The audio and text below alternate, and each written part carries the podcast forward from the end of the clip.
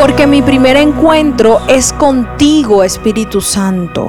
Dice la palabra en Juan 17, versículo 21. Te pido que todos sean uno, así como tú y yo somos uno.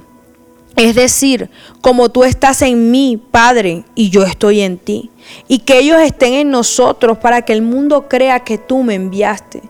Les he dado la gloria que tú me diste para que sean uno como nosotros somos uno. Yo estoy en ellos y tú estás en mí.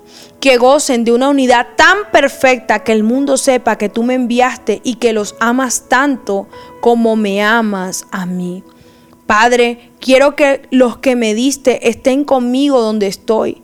Entonces podrán ver toda la gloria que me diste porque me amaste aún antes de que comenzara el mundo. Gloria a Dios.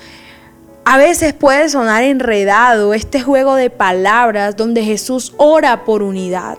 Jesús está clamándole al Señor que nosotros los seres humanos, que nosotros su creación perfecta, seamos uno, tengamos una unidad perfecta para que nosotros reflejemos la misma unidad que es Cristo con el Padre y con el Espíritu Santo.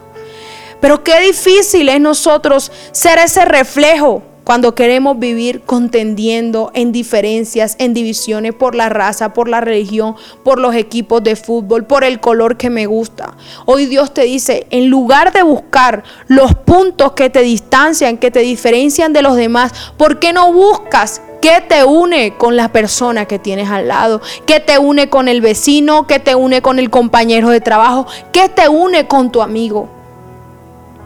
Cristo nos enseñó a ser uno.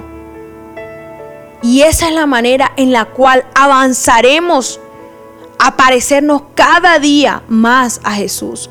Muchos oramos, Padre, yo quiero reflejar a Cristo.